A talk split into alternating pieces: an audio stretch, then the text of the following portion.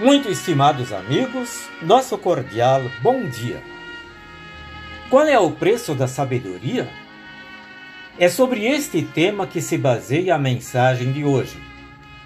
Lemos no livro de Provérbios de Salomão, capítulo 4, versículo 5. Procure conseguir sabedoria e compreensão. As pessoas estão acostumadas a pensar que tudo tem um preço. Será que para ser sábio também há um preço a pagar? Qual é o preço que a gente deve pagar para alcançar a sabedoria? No livro bíblico de Provérbios, capítulo 4, versículo 7, diz que para ter sabedoria é preciso primeiro pagar o seu preço. Use tudo o que você tem para conseguir a compreensão. Qual é o preço que devemos então pagar para ser sábios?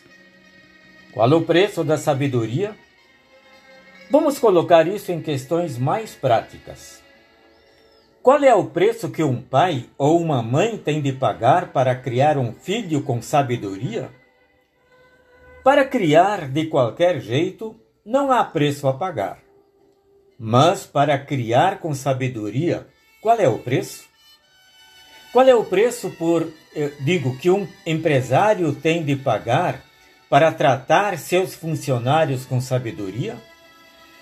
Qual é o preço que um empregado tem de pagar para agir com sabedoria? Pensando assim, vemos que para ser sábio há um preço a pagar. Uma das qualidades de Deus é sua sabedoria.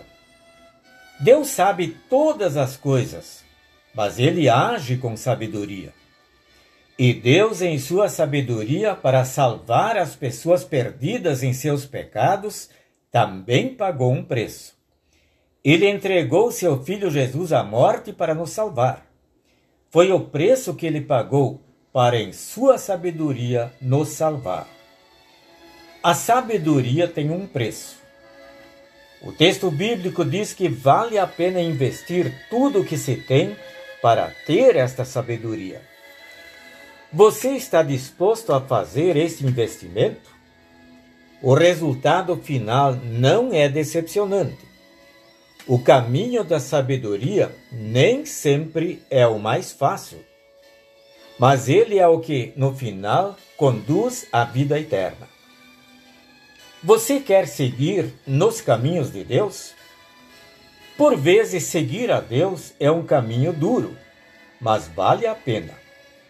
Ele nos ajuda a caminhar este caminho ele nos ajuda a pagar o preço. Amém.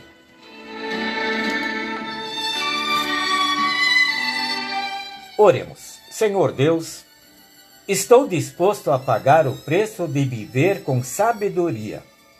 Orienta-me em cada situação da vida para que eu possa agir segundo a tua vontade. Em nome de Jesus. Amém. A mensagem que acabamos de ouvir foi escrita pelo reverendo Ernie Walter Seibert e se encontra no devocionário 5 Minutos com Jesus, edição especial. Desejamos a todos vocês um feliz e abençoado fim de semana.